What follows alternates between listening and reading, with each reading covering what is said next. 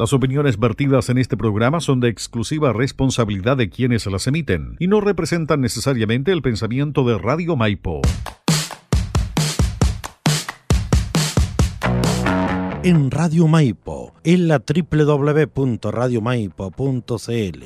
A continuación comienza su programa de cine, literatura y artes, conducido por Lía da Costa, Creare un espacio de crítica, comentarios y entrevista para informarte de la actualidad en el mundo de las artes y conocer los temas relacionados con el cine, documentales, series, libros y artistas que a todos nos interesan. Bienvenidos y bienvenidas a Creare con Lía da Costa.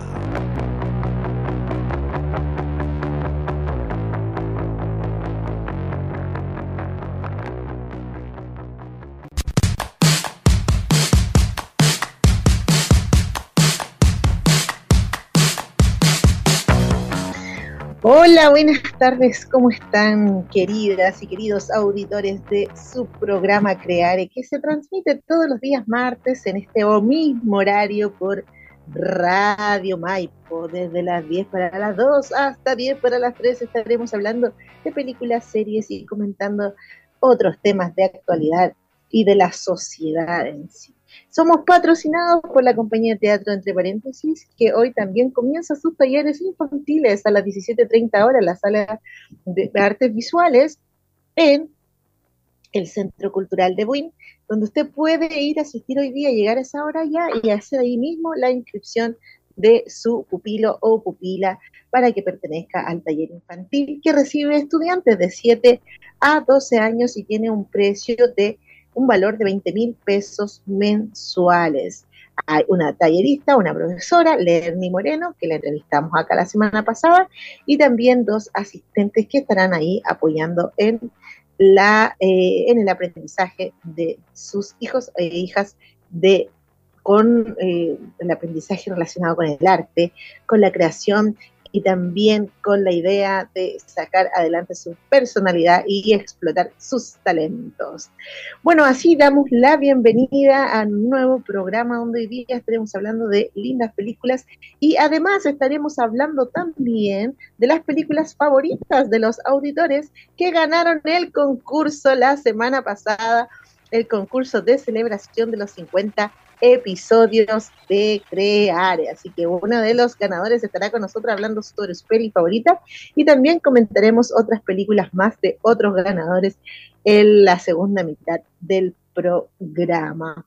Estamos muy, muy felices, como les decía, muy contentos hoy día, con muchas ganas, con mucha energía, porque tenemos películas buenísimas y hablaremos de series también y cosas muy entretenida y como siempre se hace este trabajo con mucho placer, mucha alegría, porque es un trabajo de servicio para la comunidad, de servicio para la sociedad, para poner al tanto a la gente de todas las obras artísticas cinematográficas que existen y que pueden ver, porque siempre están pidiendo recomendaciones, siempre están buscando, ¿verdad?, qué ver en Netflix o qué ver en cualquier plataforma. Bueno, acá en Creare su programa de cine y cultura, nosotros les entregamos las recomendaciones, las críticas, los comentarios, novedades sobre el cine. Bueno, vamos a comenzar hoy día hablando precisamente de una serie que, em, que yo la había perdido de vista. No sé si es porque tuvo poca difusión ya o no sé qué pasó allí, pero ya tiene dos temporadas esta serie y yo no había visto ninguna, no sé si me distraje, me perdí en el espacio-tiempo, no sé qué sucedió. Pero les voy a comentar hoy día la serie Agente Carter.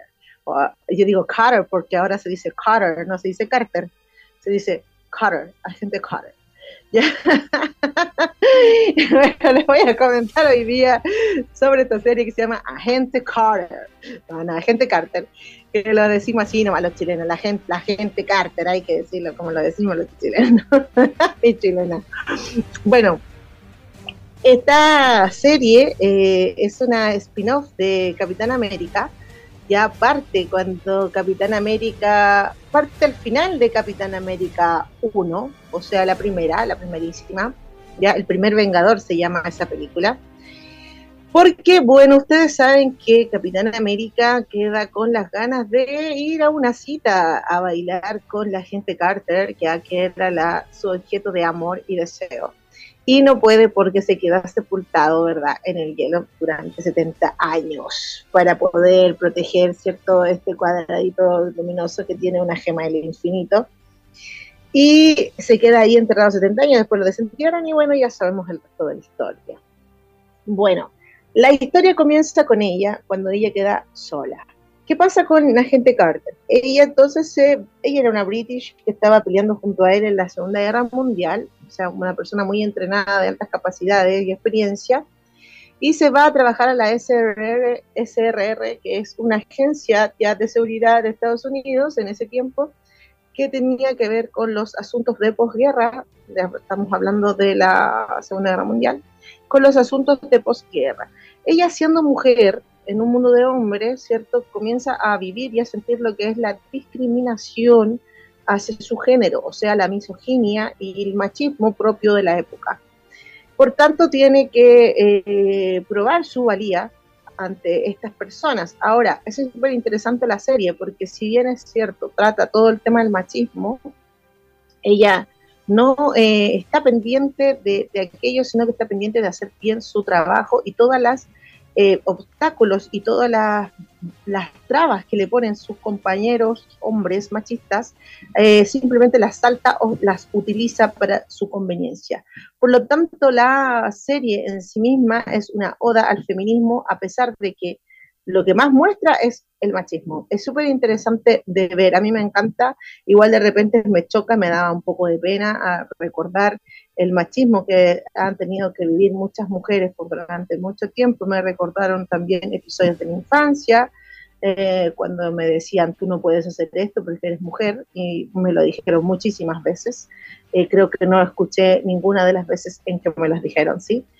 Y hay algunas frases de la serie que me han parecido extraordinarias, como por ejemplo que hay un momento que le preguntan a ella si le molesta que le den el reconocimiento a sus compañeros por el trabajo de ella, y ella dice que no, porque ella sabe quién es.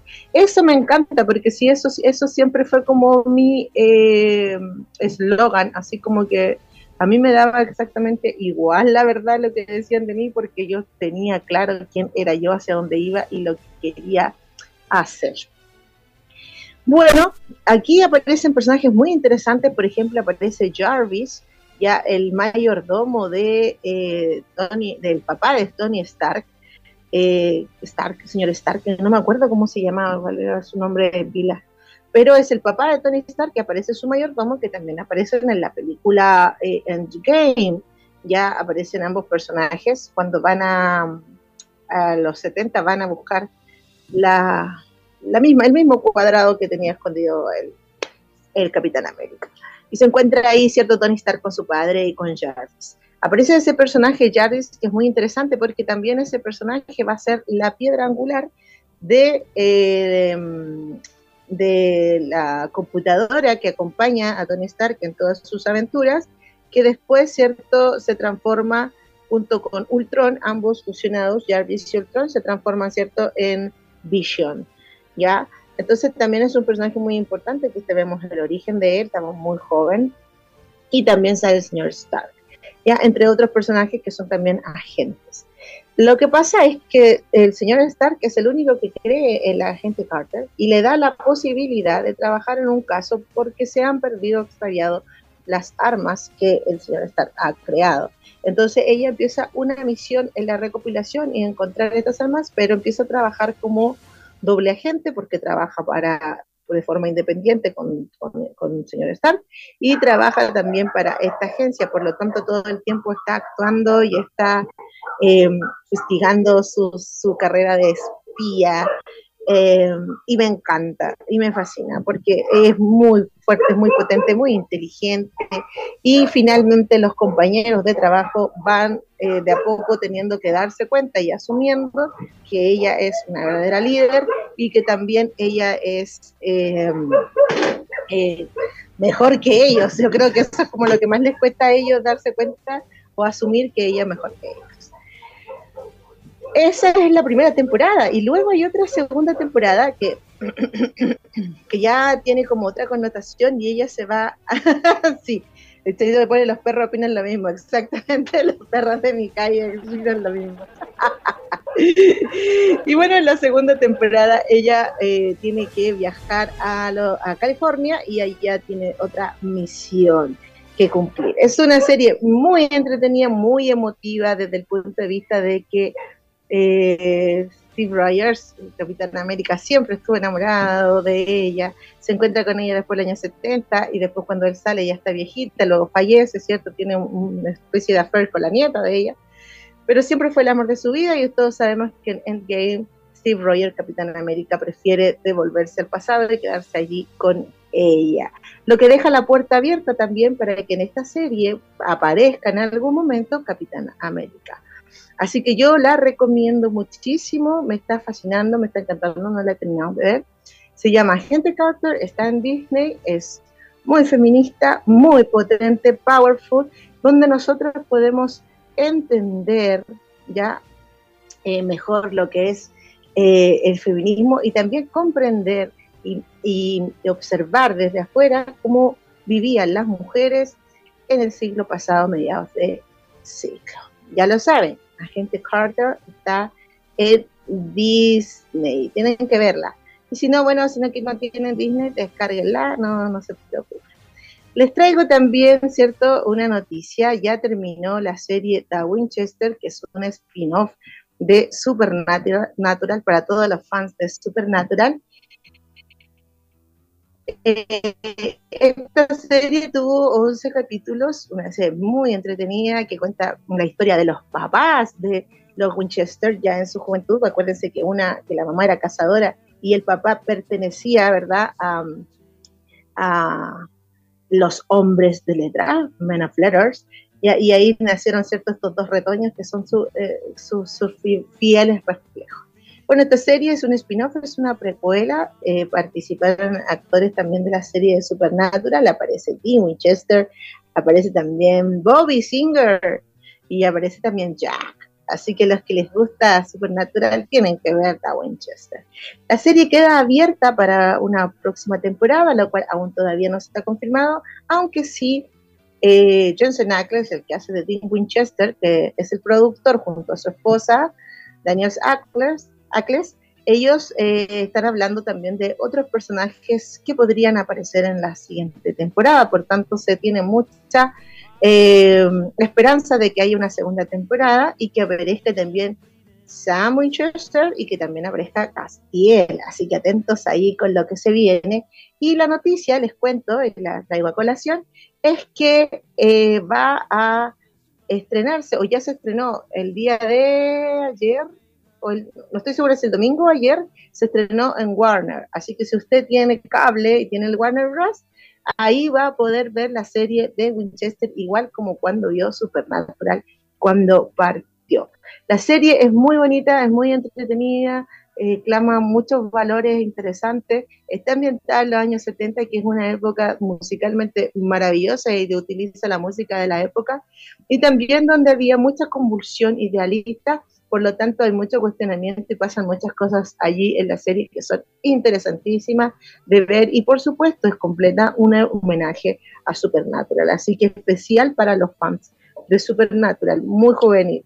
El actor y la actriz principal eh, son bellísimos, de verdad, igual que los, hijos, eh, tienen mucho talento y los actores y actrices que son secundarios son muy requete entretenido, sobre todo Carlos, que es un latino, que me encanta, que es como yo creo que uno de los personajes más destacables de la serie. Así que ya sabe, puede ver The Winchesters, el spin-off de Supernatural en Warner Bros. desde esta semana. No se lo pierda.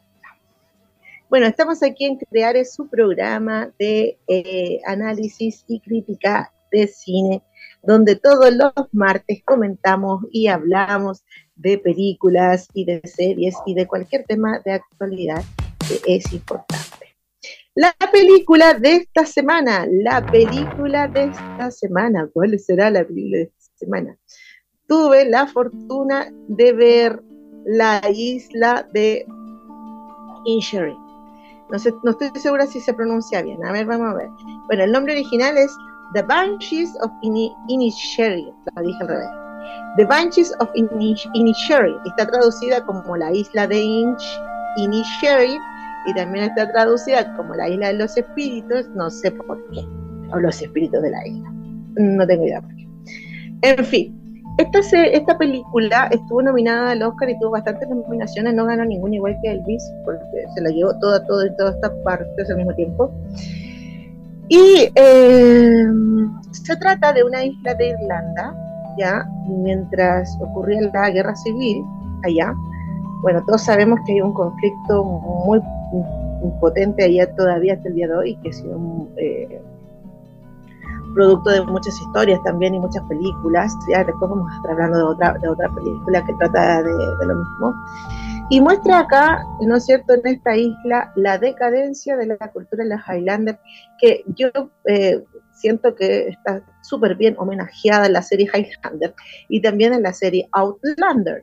Ya tienen que ver ambas series. Pero acá en esta película vemos la decadencia de esta cultura que vive ahí en la orilla del mar, ¿cierto? Que porque es una isla donde eh, tienen agricultura, qué sé yo, pero en general no tienen grandes riquezas y tampoco tienen grandes pasatiempos, ni tampoco tienen buena educación. Ya es como una cultura que ha sido pisoteada, eh, desaparecida y los habitantes de esta isla viven en una eterna melancolía, de, como una depresión constante, es como que la, la comunidad completa está con depresión, ¿ya?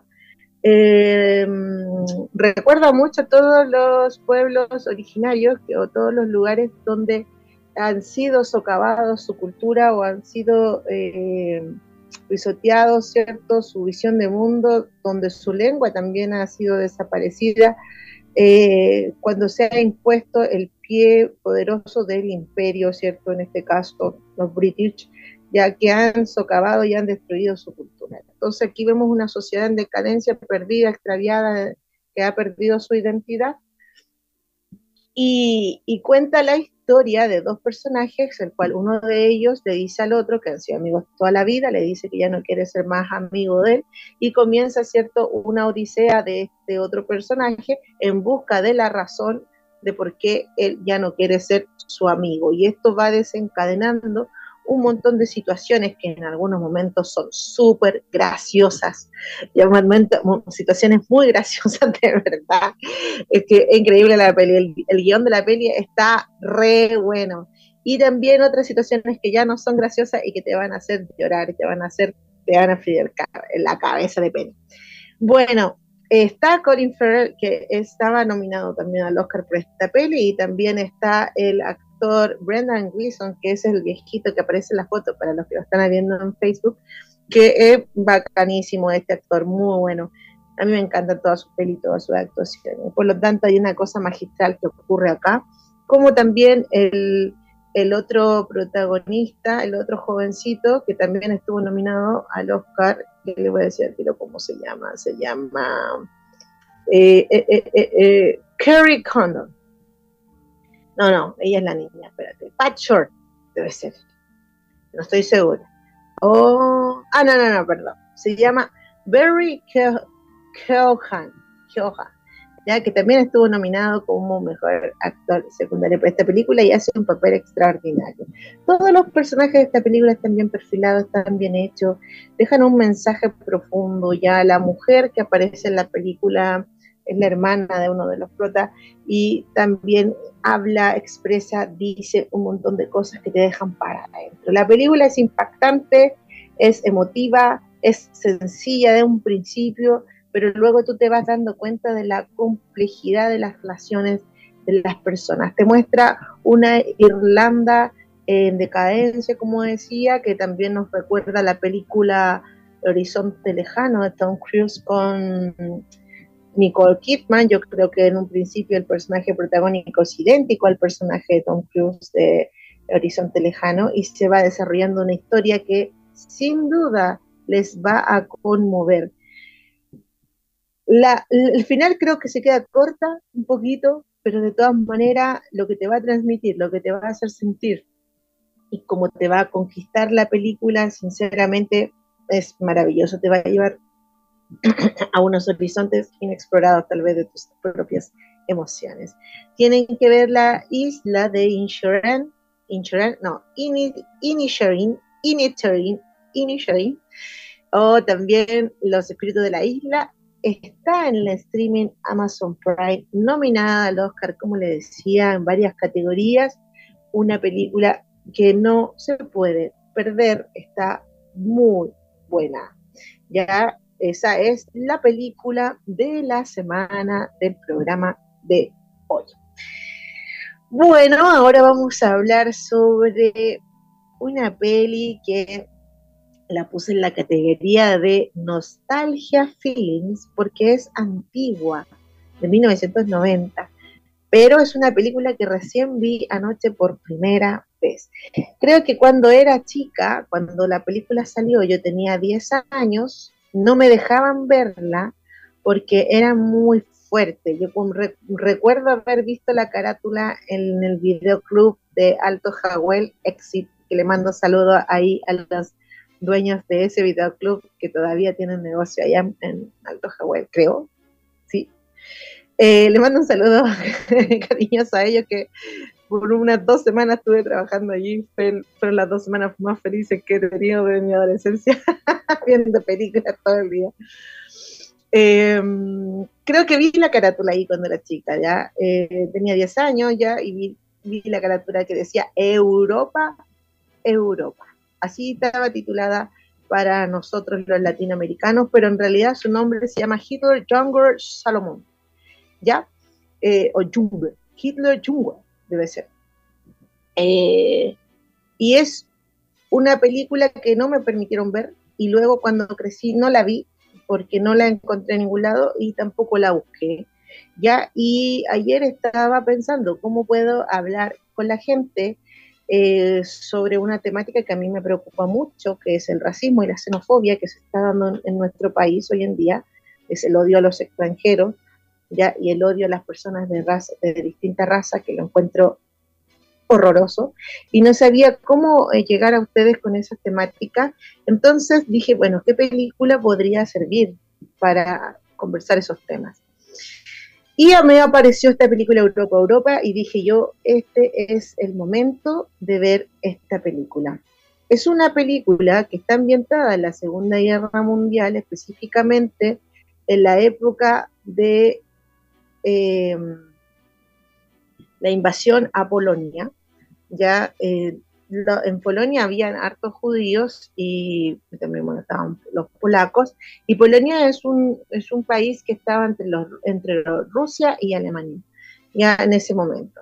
Entonces, eh, los judíos que vivían allí obviamente tenían un negocio próspero porque los judíos se destacan por ser buenos comerciantes. Eh, y eh, empieza, ¿cierto?, el racismo a aparecer y empiezan a tener ataques de racismo en su familia, está el protagonista, está en la, imagen que estamos viendo, y Solomon, se llama Solomon Perel, y empieza a tener distintos ataques y luego viene la invasión de Alemania a Polonia, que fue terrible, y por el otro lado estaba la invasión, estaban los rusos. Ya, entonces los rusos llegaron a un trato con los alemanes en un periodo de tiempo donde se eh, quedaron allí algún tiempo y luego los alemanes de todas maneras igual atacaron ese lugar e invadieron todo el espacio. Bueno, este joven que aparece en la imagen está involucrado en todo esto, entonces muestran cómo eh, el primero se sufre un ataque eh, racista de parte de cualquier persona, luego el ataque de los alemanes a su familia, donde resulta muerta su hermana, y luego como la familia decide que él y su hermano huyan, ¿cierto?, más al oeste para poder eh, salvarse ahí llegando donde están los rusos, pero cuando están en la mitad del viaje, los rusos llegan diciendo que los alemanes, o sea, que ya se, se posesionaron de ese lugar, entonces él con su hermano se separa, él termina siendo rescatado por un ruso y se lo meten a un orfanila, orfanato, orfanato, en un orfanato, donde él es adoctrinado por los comunistas, ¿ya? y ahí muestran toda la realidad de la adoctrinamiento comunista, que es súper fuerte también, eh, y horrible, porque sabemos que el fascismo no pertenece ni a la izquierda ni a la derecha, ni a los comunistas ni, ni a la ultraderecha, sino que el fascismo es uno nomás. Da lo mismo si es izquierda o derecha, el fascismo es uno solo. ¿ya? Y él es, víctima del adoctrinamiento de ellos, y luego son invadidos por los alemanes y él, eh, él no, no, encuentra ninguna otra forma más que salvarse de, haciéndose, que haciéndose pasar por alemán. Por tanto, como es joven, también empieza allí el adoctrinamiento con los nazis y le toca ver un montón de atrocidades horrorosas, ya lejos de su familia, separado de su hermano, y se enamora de una alemana, de una joven alemana que también es nazi, y entonces ahí está todo el cuestionamiento eh, de un joven, ¿ya? De un joven que tiene que estar todo el tiempo eh, callándose y ocultando su origen, su raza, su religión, sus creencias, porque se encuentra en el medio de la guerra más horrorosa que ha vivido nuestra, eh, nuestro mundo. ¿ya? Y bueno, la Primera Guerra Mundial igual fue horriblemente horrible, o asquerosa. Pero acá él se encuentra en esta situación y luego, bueno, vienen todos los diálogos, los discursos con su novia nazi, de la cual él realmente está enamorado, la madre de ella, ¿cierto? Es, no está, no es nazi, no está de acuerdo con la ideología nazi, pero la hija está adoctrinada por escuela. Eh, y muestran toda esa realidad terrible ya de este odio ficticio que se crea eh, desde las élites poderosas para que, para que, para tener soldados que hagan y vayan a la guerra y hagan sus guerras. Ya es horrible. Creo que es una de las películas más imparciales que he visto, muy emotiva, muy eh, humana. Eh, es una película maravillosa que nos puede hacer recapacitar ya porque yo estoy viendo mucho odio hoy día en la sociedad y me parece pésimo, mal. Basta del odio, de verdad necesitamos una nueva tendencia, una nueva visión del mundo ecológica, de fraternidad, de transversalidad, eh, donde todos juntos y juntas podamos salir de eh, la violencia, del dolor, del sufrimiento, y que no podemos estar discriminando ni por clase, ni por raza, ni por nada. Ya hay que ser humanos, hay que tener, hay que ser humanos y hay que darle dignidad a toda persona humana, sea quien sea. Y aprovecho de decirlo en nombre de mi madre, que es muy cristiana, ya en esta Semana Santa, acuérdense también de Jesús, lo que hacía de eh, compadecerse de los discriminados, de los enfermos, de las prostitutas, de los ladrones, de los condenados, de, los, de toda la gente que sufre. Yo recuerdo bien, muy bien cuando era chica y de, mi colegio me llevaban a visitar la cárcel y llevarles un regalo a los que estaban en la cárcel para que su sufrimiento fuera menor.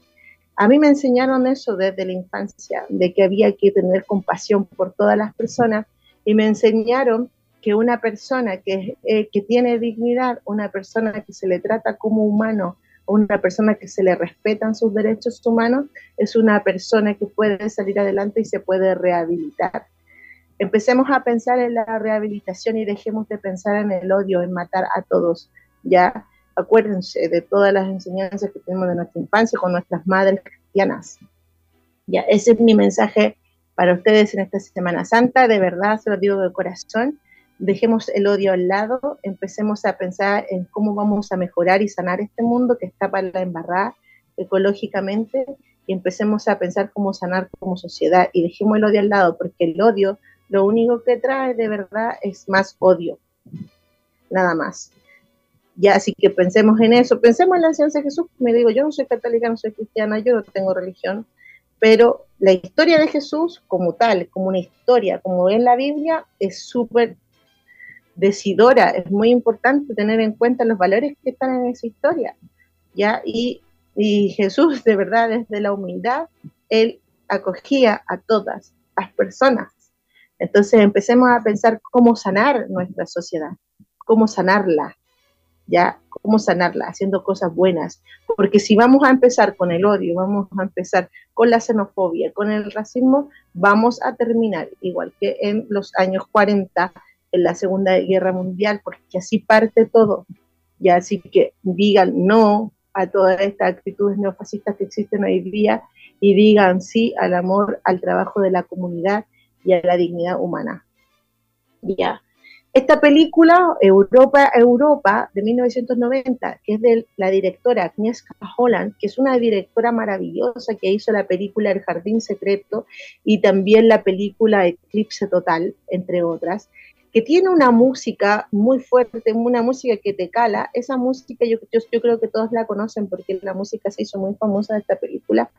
También trabaja la Julie Delpy, que es una actriz francesa muy famosísima el día de hoy. Y esta película está tan bien hecha, está tan desarrollada, es tan natural, es tan... Eh, ¿cómo le puedo decir? Transparente, como trabaja la Agnieszka Ola, que les va a ustedes dar argumentos, les va a dar fuerza y le va a dar poder a un discurso de pacifista, a un discurso de amor y a un discurso de fraternidad. Así que vean Europa, Europa de 1990, no se van a arrepentir, búsquenla, de verdad que les va a encantar y les va a ayudar muchísimo. Bueno, con este mensaje de amor en esta Semana Santa ya y un saludito especial a mi madre, a quien le agradezco eternamente todos los valores que ella me dio y con los que tuvo mucho eh, tino, mucho cariño, me entregó con mucho cariño, muchos mensajes lindos toda mi, en todo mi crecimiento. mando un saludo a mi mamita, que le encanta ir a la iglesia y que se siente bien con esto, así que la, yo la apoyo totalmente. Bueno, les cuento, queridos auditores, que estamos en su programa Creare todos los martes de 10 para las 2 hasta 10 para las 3. Estaremos hablando de cine. Que la semana pasada, eh, la semana pasada, ¿cierto? Hicimos un concurso por los 50 años de 50 años ya me puse mucho color, aquí donde estoy mirando acá el compu, ya donde estoy eh, mirando el compu ya porque no entraba, no entraba mi invitado. Eh, no, no, 50 episodios, no 50 años, 50 episodios de Creare, que es harto, ya, yo creo que es harto, yo miro por atrás y digo, hoy 50 programas, ya llego, Shaisa, ya, y lo hago con tanto cariño, lo hago con tanta alegría que como que no, no siento el trabajo, ni el peso del trabajo. Bueno, hicimos un concurso que consistía en responder una trivia sobre el capítulo anterior, que estaba dedicado, el capítulo 50, que está dedicado a Pedro Bascal y a la música de Planeta Sin Males de Maximiliano Pérez, que a todo esto les pasó el dato, ya salió el disco el viernes pasado, así que busquen Spotify Planetas y Males y escuché el disco que está bueno, bueno, bueno. Estuvimos con ellos dos y la gente tuvo que responder preguntas sobre el programa y ganaron seis personas que respondieron todas las preguntas correctamente. ¿Cuál era el premio? El premio era estar en el programa y hablar sobre su película favorita. De todos los que allí participaron, solo uno va a poder estar, que es Alejandro Salas, a quien ya felicito desde ya por haber ganado. Y también, ¿cierto? Estuvieron de ganadores, ¿por dónde lo anoté?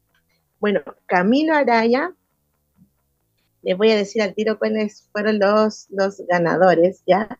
Porque algunos no, no los sé por su nombre, pero también está Caminantes, ganó, también ganó Lesorra, también ganó, eh, ganó Camilo Araya, eh, y hay otra persona que se llama, les voy a decir al tiro cómo se llama. Eh, y ellos y ellas me mandaron sus películas favoritas. Entonces vamos a hablar sobre las películas favoritas de nuestros queridos colaboradores, ya de nuestros queridos colaboradores. Bueno, la primera película nos la va a presentar Alejandro Salas, que no sé si ya está acá adentro todavía no ingresa. Está aquí, está desaparecido. Vamos a esperar que ingrese mientras, mientras yo les comento ya las películas de los otros ganadores.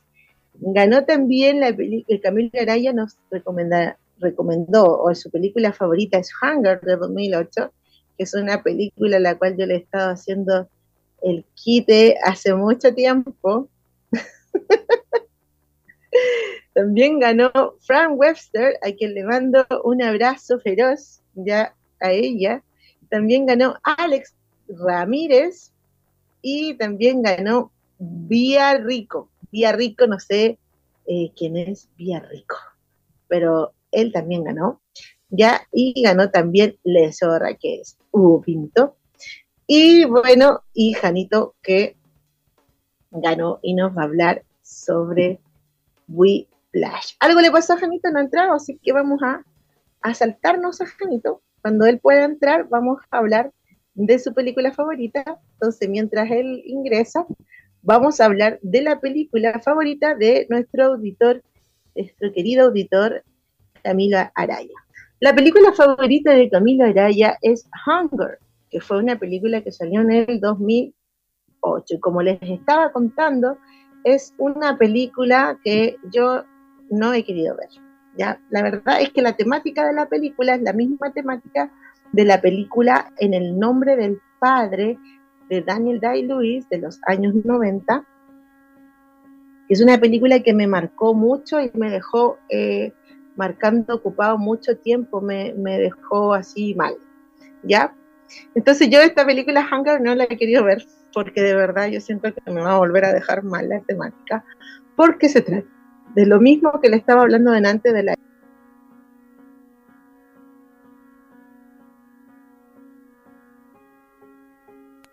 hablando de, de Irlanda. Ya les estaba hablando de Irlanda. Irlanda tiene un conflicto súper importante que viene desde la Media, como les decía, ya, y, siempre han intentado, toda la vida han intentado eh, em, independizarse, ¿cierto?, de la colonización británica, pero no ha resultado, ni, nunca les ha resultado. Y existía, ¿cierto?, una asociación de personas, que es que luchaban, ¿cierto?, contra las injusticias impuestas por este régimen, porque siempre los han tratado de esa manera, como los sometidos, ¿ya? Y su cultura no se ha respetado lo suficiente. Eh, y eso es terrible, ya es terrible para una cultura, para una sociedad. Bueno, esta película cuenta la historia de una de estas personas que pertenecían a, a IRA, ¿ya? Eh, que también vivió en Belfast. Acuérdense que el año pasado estuvo nominada también la película Belfast, donde mostraba la realidad de la gente que vivía allí en ese pueblo eh, y de las guerras religiosas que existían ahí, los católicos contra los protestantes, etcétera. Y bueno, cuenta la historia de este señor que se llama, que se llama Bobby Sands, que hizo una huelga de hambre porque él era un prisionero político. Ya se le había acusado de algunos atentados de los cuales nunca se pudo probar. Antes de eso había tenido una condena de cinco años y luego fue condenado también por unos atentados de los que no se pudo probar. Y él hizo una huelga de hambre en el año eh, creo que fue en el año, déjame ver, en el año 1981, una huelga de hambre estando prisionero porque le quitaron su calidad de prisionero de guerra y simplemente lo trataron ya como, una, como terrorista. Esta huelga de hambre lo llevó a su muerte. Y la película retrata este periodo de la huelga de hambre, donde eh, hay una escena muy famosa que dura 17 minutos, ¿ya? En la cual eh, él está conversando eh, con, no recuerdo bien con quién está conversando, um, está conversando con un sacerdote, ¿ya? 17 minutos. Es una escena que súper famosa porque no tiene cortes, ya solamente está la cámara allí puesta y ellos ensayaron muchísimo para, hacer esa escena unas 10 unas diez veces al día, ¿cierto? Eh, fueron ensayando esa escena y es una escena muy famosa que, y la película en sí te muestra, ya te muestra cómo eh, la mente, después en una huelga de hambre, la mente empieza a sucumbir a esta, a esta situación cómo el cuerpo va respondiendo y la mente, cómo la mente y el cuerpo van respondiendo a esta situación extrema, ¿ya? Y también cómo eh, esta persona, en este afán de continuar esta huelga de hambre, defiende sus, sus ideales, ¿ya? Acá tenemos una temática muy fuerte, muy potente, que también nos llega mucho, porque aquí en Chile están, ¿cierto? Hay presos que son mapuche de verdad, que no tienen pruebas y siguen presos, y no hay pruebas que los condenen y siguen presos ahí, y también han hecho huelgas de hambre. Entonces, es una temática que a nosotros nos compete muchísimo, y yo como eso les digo, que no es una película que yo me guste ver, porque de verdad que me, me, me, duele así. Eh, eh, es una peli que, como les digo, no quiero ver, pero la recomiendo.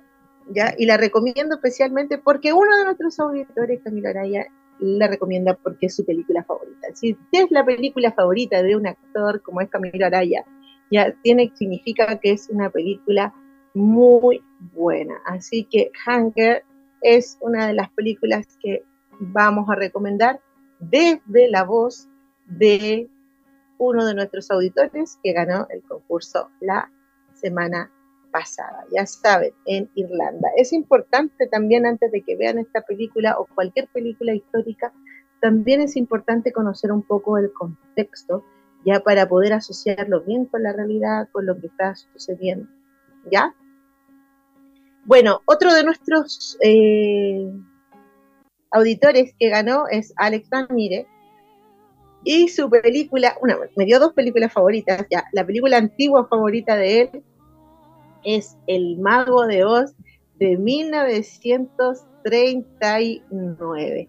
Ya me parece curioso, porque yo hace poquito que leí un artículo sobre esta película que hablaba sobre todas las vicisitudes que habían sufrido los actores y las actrices para sacar adelante la película, porque físicamente había sido muy desgastante porque eh, vestían estos trajes, ¿cierto? Que te asfixiaban, que la tenían allí para la embarrada y por durante muchas horas, que es una cosa que los actores todavía siguen haciendo, pero cada vez, ¿cierto? Se ha ido mejorando la seguridad y el bienestar de los actores y las actrices en las películas, y en este tiempo, 1939, no había, no existían estas leyes y no había tanto eso. Ese es el artículo que leí que me parece muy interesante.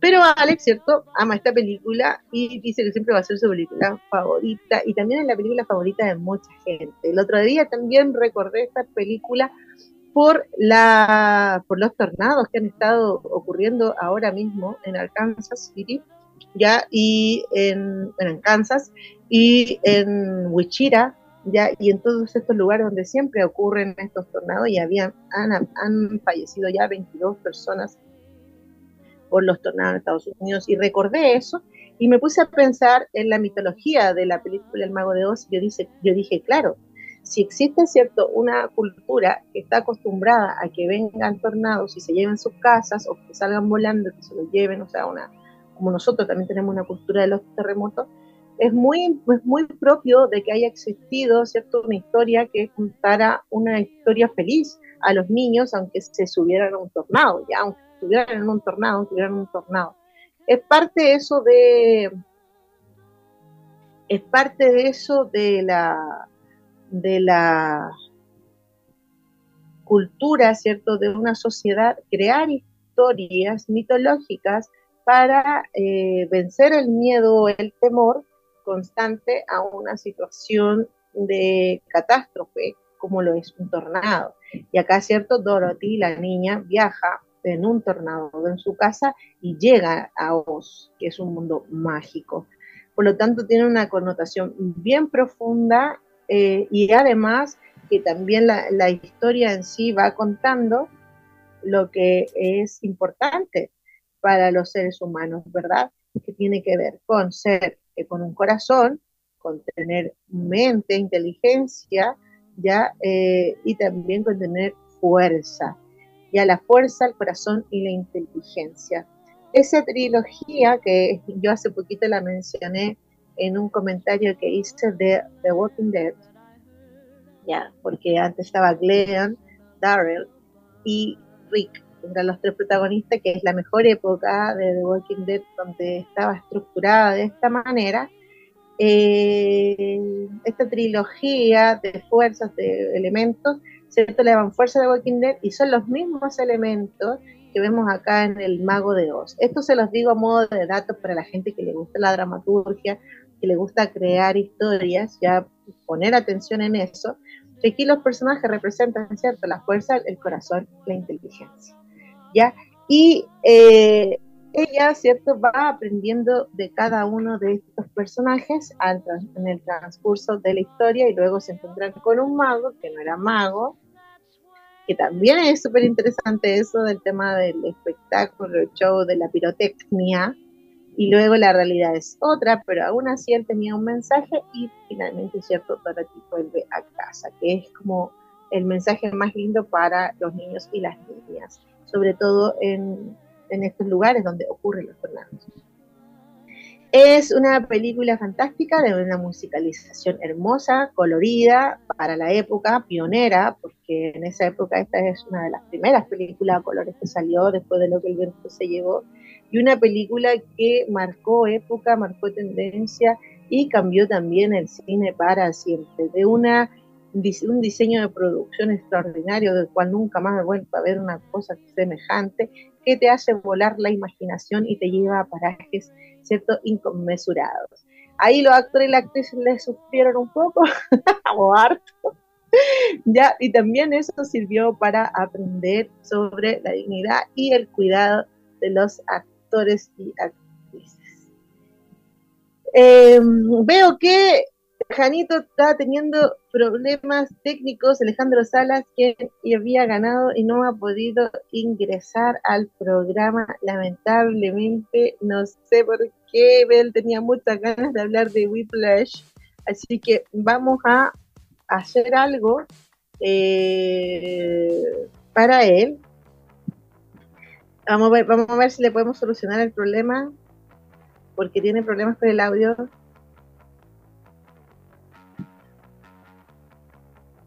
No dice que no le funciona, bueno, vamos para que no se quede con las ganas de estar en el programa, pobrecillo. Entonces, no, esto es injusto. Eh, yo quiero que él hable de la película de la Whiplash. Así que si no ha podido ahora ingresar, no importa. La próxima semana ya lo invitamos nuevamente y en la próxima semana va a poder, va a poder estar, vamos a buscar la forma de que esté para que no se quede con las ganas de hablar de su película, porque de parte es una peliculaza, es Whiplash, es una peliculaza. así que vamos a dejarlo ahí, lo vamos a dejar pendiente para la próxima semana, porque no se quede sin las ganas de poder hablar de su película favorita, porque bien, bien merecido se tiene el premio, porque es uno de los auditores más constantes y no, la, no es la primera vez que ganan las trivias contestando todas las preguntas correctas. ¿Ya? Así que lo vamos a dejar para la próxima semana.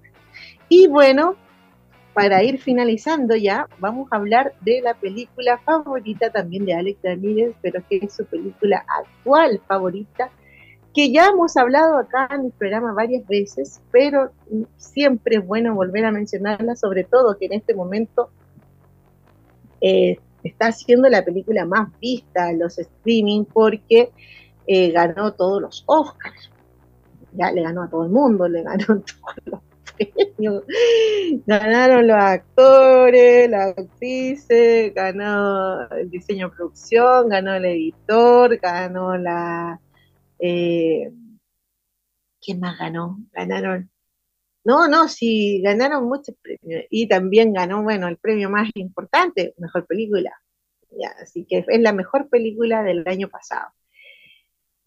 La vi hace poquito nuevamente para, porque la vi hace tiempo y antes de que fueran los Oscars, y la vi hace poquito nuevamente porque se la quería mostrar a una persona que quiero mucho y que pensé que la peli le podía ayudar, ya, eh, una, una, persona que amo y que yo, eso es muy importante que lo sepan, queridos auditores, que todo lo que yo recomiendo, todo lo que cuento acá, siempre lo hago con mucho amor, porque siempre estoy pensando en lo que les puede servir, en lo que puede ayudar a la sociedad, en las películas que tienen una, una connotación positiva para sus vidas. Esta película se la, se la mostré a una persona que amo mucho y fue muy bonito, interesante verla, verla juntos, porque eh, fuimos entendiendo algunas cosas y algunos aspectos de la película que son bellísimos. La película es absurda, la película es surrealista, la película es eh, muy colorida y es muy rápida, muy vertiginosa, pero fuera de todos esos aspectos técnicos ya y, jocosos, porque también es graciosa y también de repente te da como un poco de cosas, media satírica, eh, y tiene, unas cosas muy raras. Eh, pero fuera de todo eso, como la historia principal, la esencia de la historia, a mí me identifica mucho, pues tiene que ver con las decisiones que uno toma en la vida en la vida uno toma decisiones y cuando uno va tomando estas decisiones, tu vida se va canalizando y te va llevando a distintos destinos. La película, la propuesta es que por cada decisión que tú tomas, ¿cierto? Hace una bifurcación en tu vida y se crea un universo paralelo como con la vida que tú llevarías si habías tomado eh, la otra decisión. Entonces la vida se va bifurcando, se va dividiendo ya en distintas ramas y termina, ¿cierto?, un entramado de, universos paralelos con todas las posibilidades de acuerdo a las decisiones que tomas como persona. Lo interesante de la peli es que la protagonista puede viajar, ¿cierto?, a estos universos y vivir esas otras vidas al mismo tiempo. Primero, ¿cierto?, de a poco, en realidad va aprendiendo, conociendo y después termina viviendo todas las vidas al mismo tiempo y ahí entonces es muy interesante porque ella cuando quiere, ¿cierto? Se transporta a otra vida. Y eso me parece genial porque es, por ejemplo, mi trabajo, que es la literatura, y estoy escribiendo ahora una novela. A mí me pasa que yo digo, me voy a Mapu, que es el lugar donde desarrollo la historia, porque realmente mentalmente yo estoy en otro lugar, ¿ya? Pero no solamente esto, sino que uno también como persona normal, común y corriente, en la vida piensa, ¿y qué habría pasado si yo no hubiese hecho esto? ¿Qué habría pasado si yo hubiese decidido tal cosa? ¿Qué habría pasado si yo no hubiera hecho lo otro? Y uno se imagina esa vida y es capaz de transportarse a esa vida. Pero al fin y al cabo, lo único que importa es que uno pueda, de su propia vida, de la vida que uno le, uno, no es que la vida que uno lo tocó, porque las decisiones todas te van llevando tu camino. Tú eres responsable de tu vida, responsable de tu felicidad.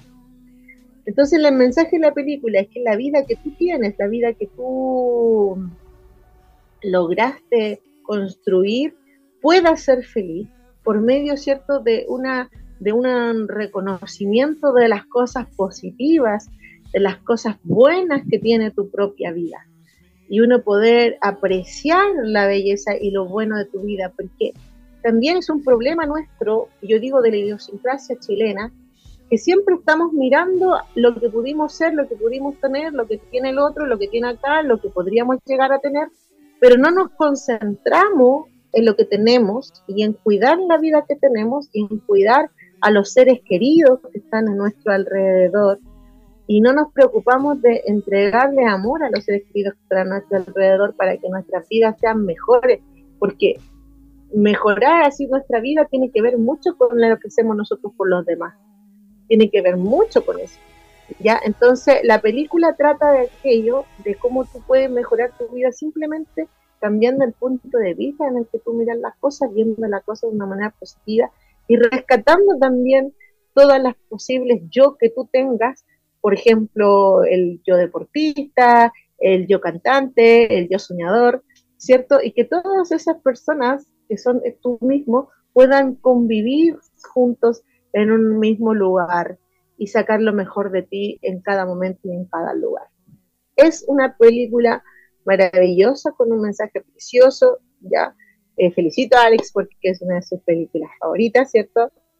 Y eh, la recomiendo totalmente, ganó la mejor película de los Oscars, ganó muchos premios, pero fuera de eso, el mensaje que transmite la película es un mensaje de vida que te puede cambiar tu vida y te puede ayudar, ¿cierto?, a hacerte cargo y hacerte responsable de tu propia felicidad. Bueno, queridos auditores y auditoras, con esta hermosa recomendación e invitando a Alejandro Salas a participar la próxima semana para que nos hable de su peli favorita, Whiplash, nos despedimos, no se olvide que hoy día de los talleres infantiles en el Centro Cultural 1730 horas, Salud de Artes Visuales, para que vaya a inscribir a su retoño artista allá, que no necesariamente tenga que ser, tiene que ser un niño o niña que quiera ser artista, también puede ir a divertirse, a entretenerse, a sacar su personalidad, porque el arte, el arte siempre ayuda en la vida. Así que un abrazo, queridos auditores, la próxima semana será otro programa con algún invitado o invitada, artista, más, ¿cierto? Nuestro ganador que quedó con las ganas de contarnos y presentarnos su película. Les abrazo, que tengan un lindo, una linda Semana Santa de cualquier cultura que sea, de cualquier religión que tenga y la fiesta pagana que quieran realizar, realícenla con amor, pásenlo bien junto a su familia y sus seres queridos si quiere buscar huevito, busque huevito. Si quiere ir a misa, vaya a misa. Haga lo que quiera, pero con amor y disfrútelo. entregue mucho amor también a sus seres queridos y a sus prójimos, su vecino, su vecina, a la sociedad en sí.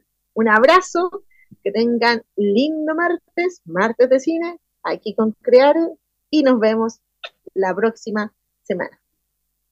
Chao, que estén súper bien.